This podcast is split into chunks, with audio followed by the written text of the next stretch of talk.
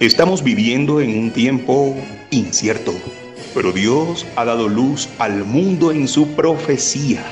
Prepárate para escuchar el programa Historias Proféticas del Mundo con Álvaro de la Cruz. Saludos. Invitamos a los que escuchen este programa y quieran ponerse en contacto con nosotros, dirigirse al WhatsApp más 57 321 296 59 56 más 57 321 296 59「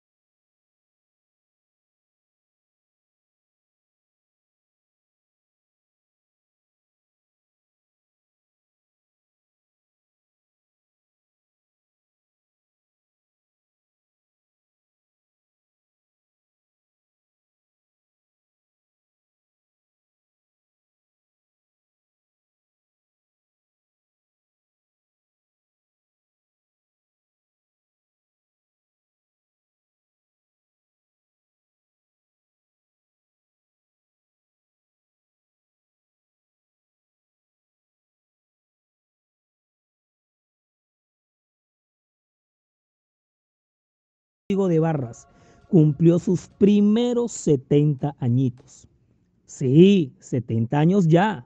70 décadas de estar entre nosotros esa emblemática combinación de rayas y espacios.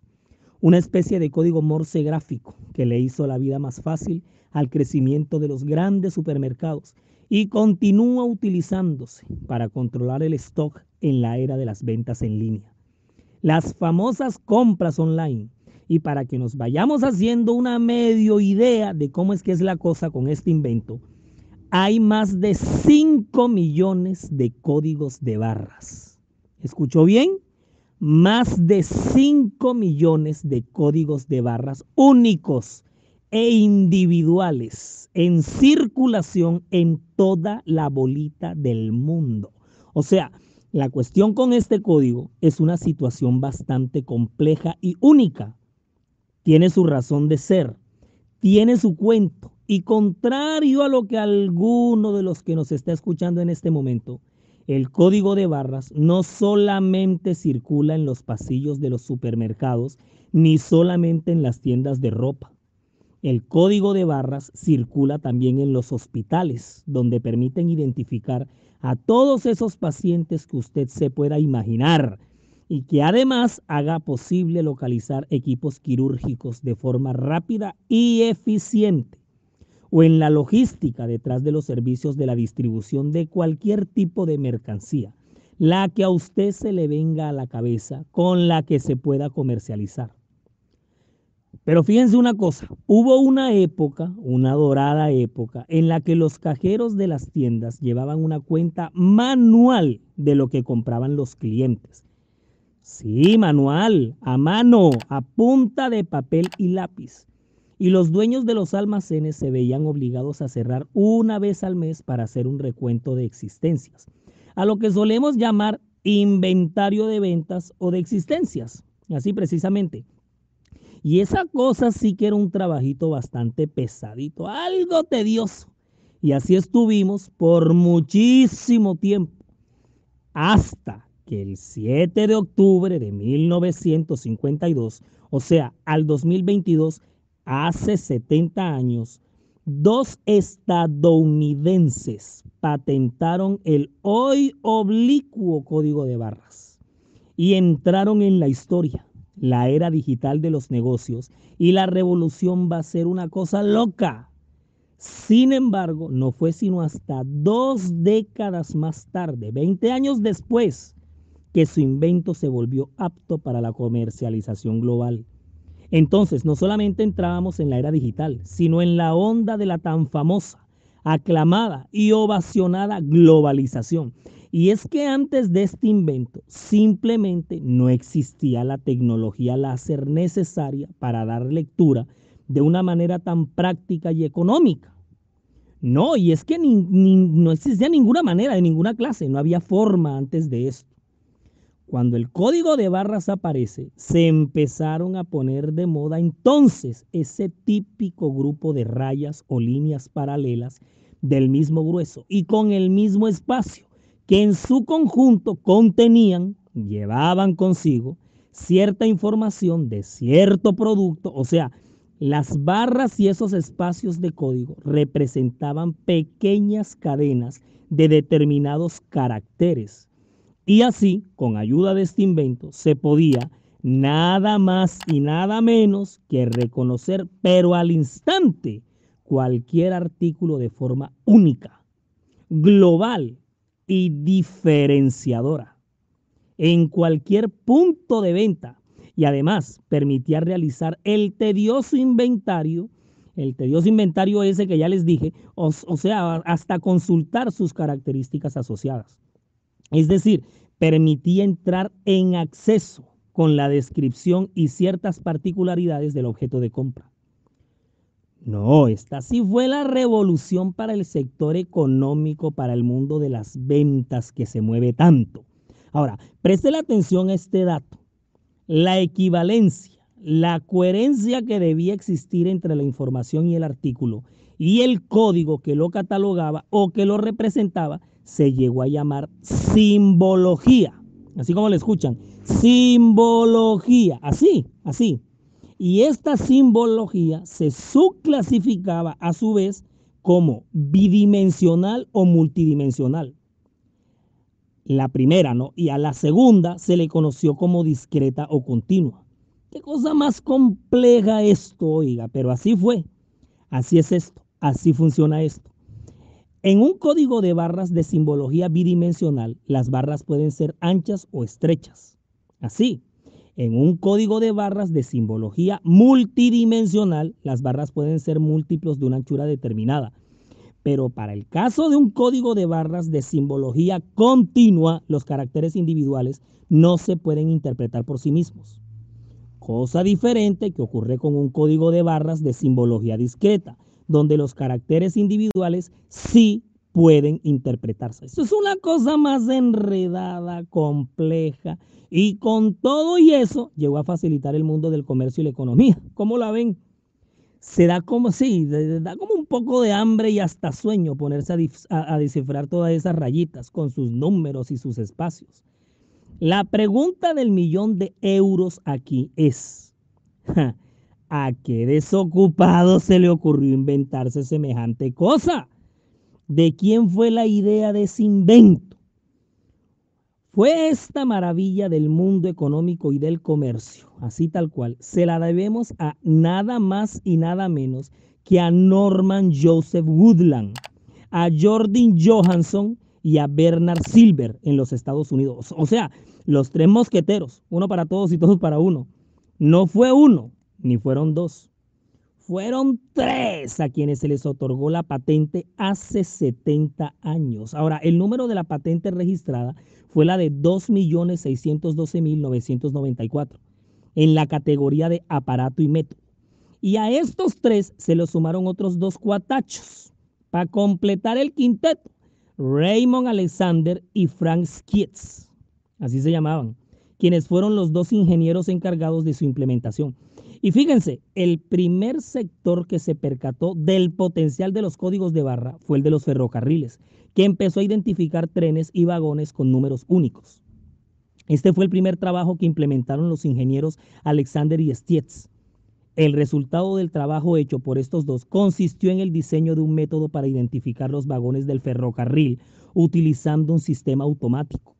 Sin embargo, Conforme a lo que les habíamos mencionado hace unos instantes, no fue sino hasta 1966 cuando el código de barras comenzó a utilizarse comercialmente.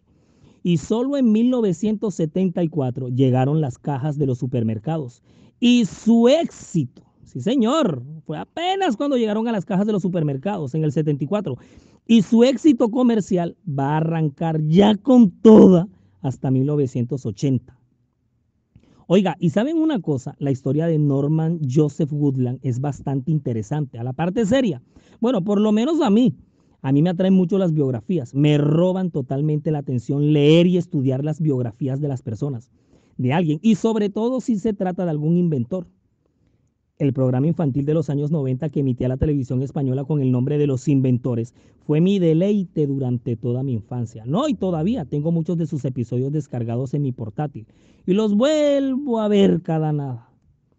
Norman Joseph Woodland, uno de los inventores del código, nacido en Atlantic City, New Jersey, era de padres judíos y era el mayor de dos hijos. Era hermano mayor, buen detalle, fíjate. Se graduó como licenciado en Ciencias de la Ingeniería Mecánica y prestó el servicio militar durante la Segunda Guerra Mundial como asistente técnico en el proyecto Manhattan. Échale un repaso a ese proyecto, es una cosa muy interesante de estudiar. Después de eso, en el año de 1948, trabajó como profesor de ingeniería mecánica en el Instituto de Tecnología de Drexel, donde va a tener como compañero a Bernard Silver, otro de los tres inventores del código.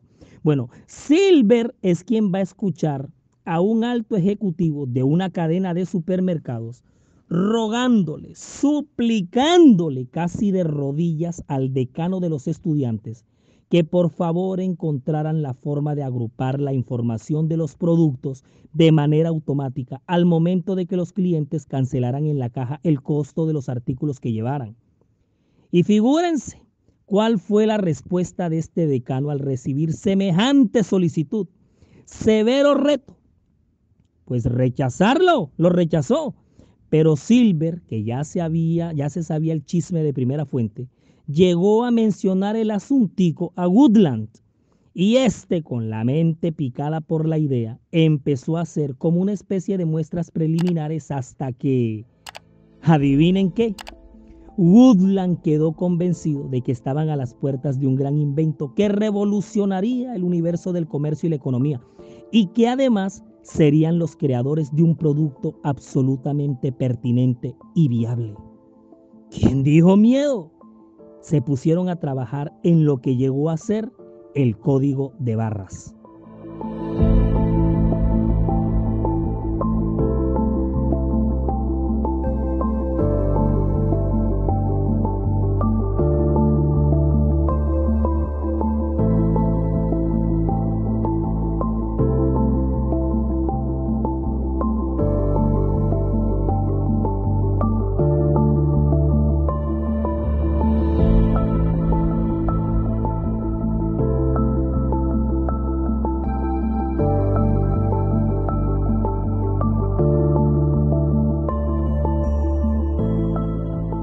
Contenido está disponible para reproducir y descargar desde todas nuestras cuentas, canales y perfiles desde las redes sociales, sitio web y plataformas. Usted nos encuentra en todos lados como la historia profética del mundo.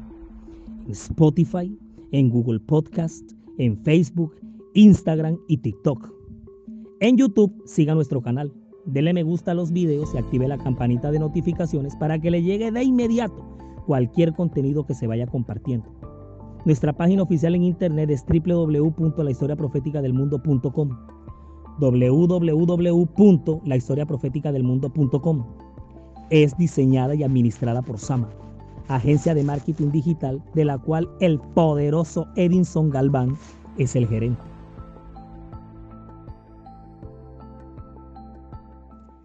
Miren, Woodland se engomó tanto que hasta renunció a su trabajo como profesor en el Instituto de Tecnología de Drexel se radicó en la Florida, en el apartamento de su abuelo. Y una mañana, de tantos días enteros que se pasaba a orillas de la playa, tomando un pedazo de palo, comenzó a trazar sobre la arena húmeda puntos y rayas parecidas a las que se enviaban a través del código Morse.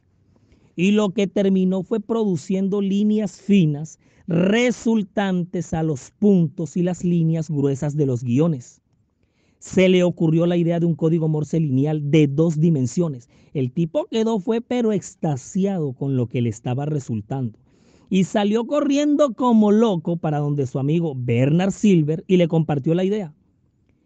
Entre los dos siguieron madurando la idea hasta que el 20 de octubre de 1949 terminaron pidiendo al Estado la patente, la cual les fue otorgada hace 70 años el 7 de octubre de 1952, donde adquieren los diseños de la impresión del código.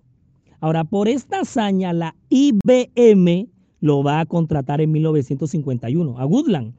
Y a Silver les parecía pues la super oportunidad que desarrollaran la tecnología del código de barras con la IBM. Pero eso no le significaba mayor garantía en materia comercial, por lo que vendieron la patente a Filco. Pero de Filco pasaron a la RCA, la cual fue liquidada en 1969 hasta que es la Asociación Nacional de Cadenas de Comida la que se interesa en la idea y es esta asociación la que crea el Comité Especial de Supermercado de Estados Unidos. Este es encargado de las tiendas de comestibles con un código uniformado por producto, el famoso UPC. Yo no sé si usted lo ha oído nombrar. Y a que no adivinan ustedes cuál fue el primer producto comestible escaneado con un código de barras en toda la historia. Fue un paquete de gomas de mascar de la marca Wrigley's. Eso fue, un, en un supermercado de Ohio en, en 1974. Vea usted de las vainas que uno se entera años después que pasa.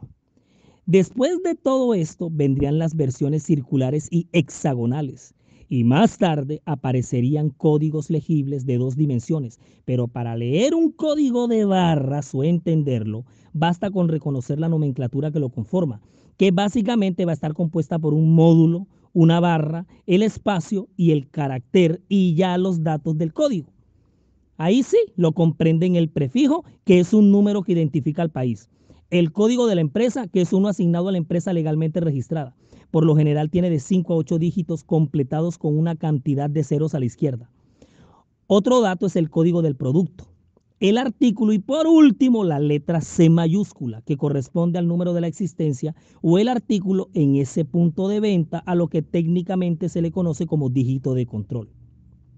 Miren, para nadie es un secreto que con la llegada del código de barras al mundo, llegaron también muchas ventajas que le facilitaron la vida a los procesos en el fascinante mundo de las compras, porque hay gente que le encanta vender, la rapidez y celeridad en la lectura de los productos que vienen empacados en sus respectivas cajas.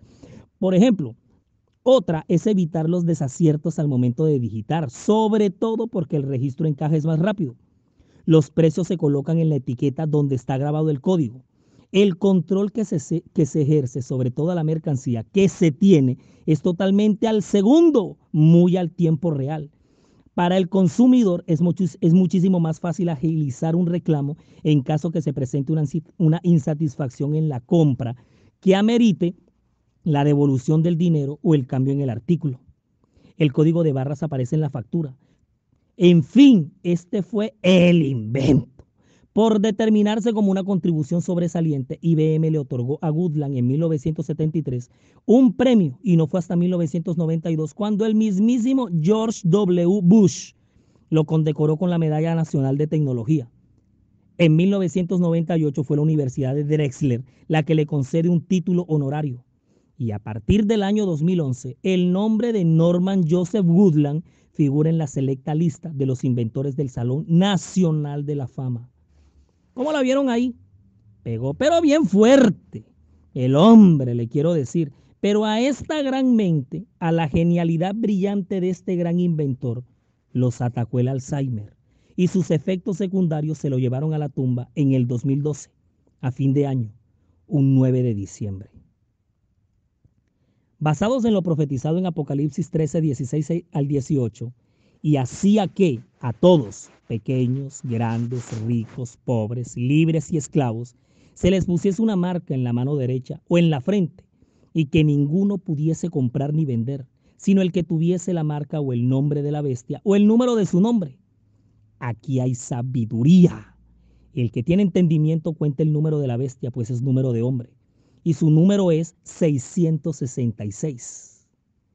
Pegados a ese pasaje, muchas organizaciones y cultos cristianos del mundo evangélico, para ser más exactos, creen que la marca de la bestia, de la que en estos versículos se ha profetizado, será un código de barras implantado en la mano derecha o en la frente, por medio de un diminuto microchip, y que cualquier persona en el mundo que no lo tenga ni podrá comprar, ni mucho menos podrá vender. Un amplio sector del mundo pentecostal está a la espera del cumplimiento de esta profecía.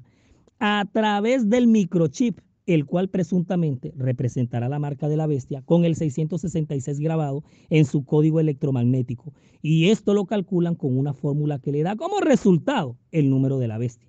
Figúrense, 30 líneas negras en sentido vertical juntadas en pares, dando un equivalente a un dígito.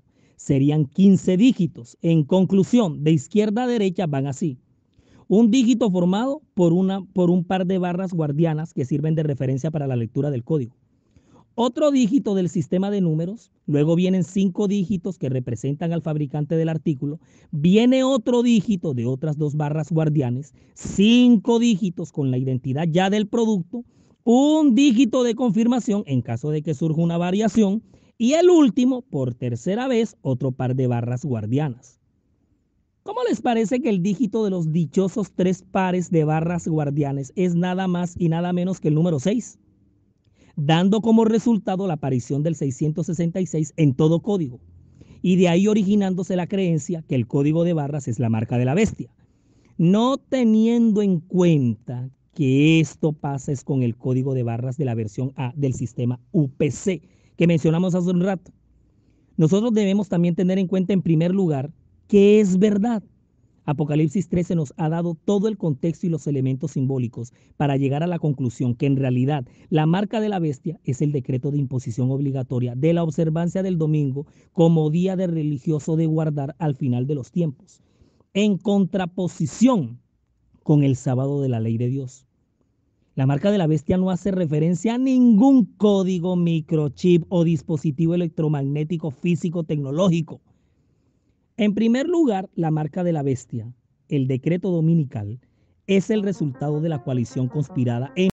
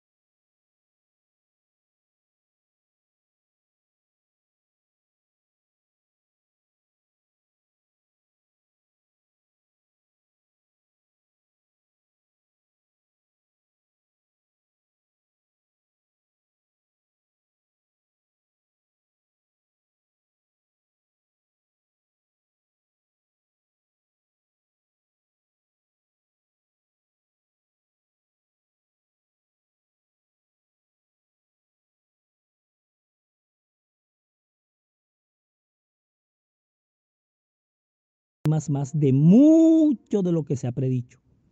Para que el código de barras sea la marca de la bestia, tendría que ser el resultado de la alianza entre las dos bestias. Y el código de barras obedece a la búsqueda de una solución que facilitara los procesos de venta en el mercado y en el mundo del comercio. Además, junto con la circulación de este, tendría que desatarse una persecución a muerte en el plano religioso del mundo. Y desde hace 70 años que este código entró en escena. Y nada de eso ha ocurrido todavía. Lo que pasa es que en este contexto de la historia profética del mundo, Satanás la juega doble. El mal, que es un hábil engañador y manipulador, sabe muy bien mover sus fichas para confundir. No nos olvidemos que peca desde el principio y su gran táctica de guerra en el marco del gran conflicto es generar la confusión. Sí, siempre ha sido así. Siempre, confunde y reinarás, dice la famosa expresión. Es por eso que mientras el mundo religioso le haga resistencia, le haga frente y hasta proteste en contra de una marca de la bestia falsa, por el otro lado, al mismo tiempo, estará recibiendo la verdadera marca de la bestia, la observancia obligatoria del domingo, la ley dominical. Por supuesto que se van a terminar implantando chips, microchips, códigos, dispositivos, de todo, en la frente, en la mano. Vendrán en la literal presentación como lo profetiza Apocalipsis 13. Pero no será eso la marca de la bestia al final del tiempo. Hay que tener mucho cuidado con esto. Con tal razón, el mensaje del tercer ángel lanza la advertencia.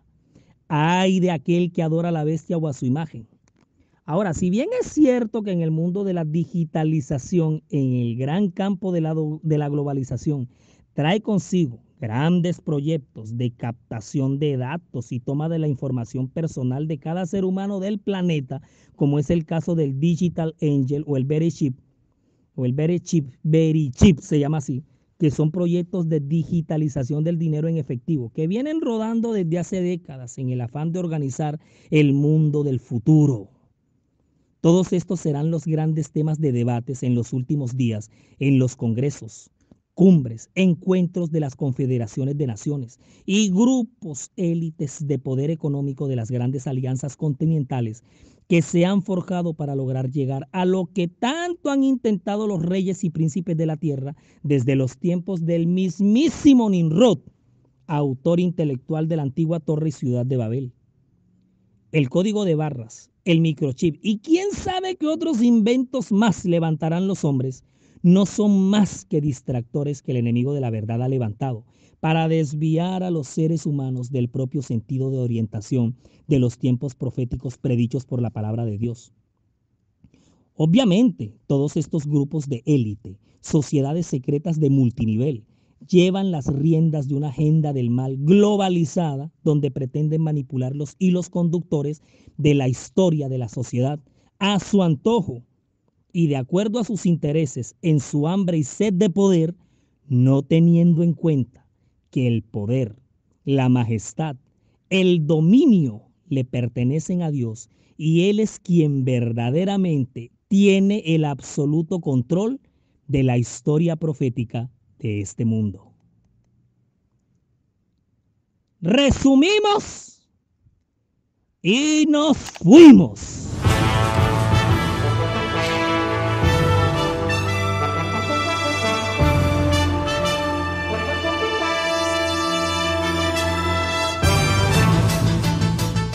Uno. En el 2022, el código de barras cumplió 70 años de haber sido inventado considerado en los círculos evangélicos como la marca de la bestia. 2. Apocalipsis 13 profetizó la imposición de la marca de la bestia, con la cual no se puede comprar ni vender, características que se le aplican al código de barras. 3. Dentro de sus estrategias de confusión, Satanás ha jugado doble con todos estos proyectos globales llevando a las masas a creer que la marca de la bestia se trata de un dispositivo electromagnético. 4. Muchos proyectos y planes de esta naturaleza seguirán, pero la verdad profetizada es una sola. Hoy como nunca antes es urgente escudriñar las santas escrituras.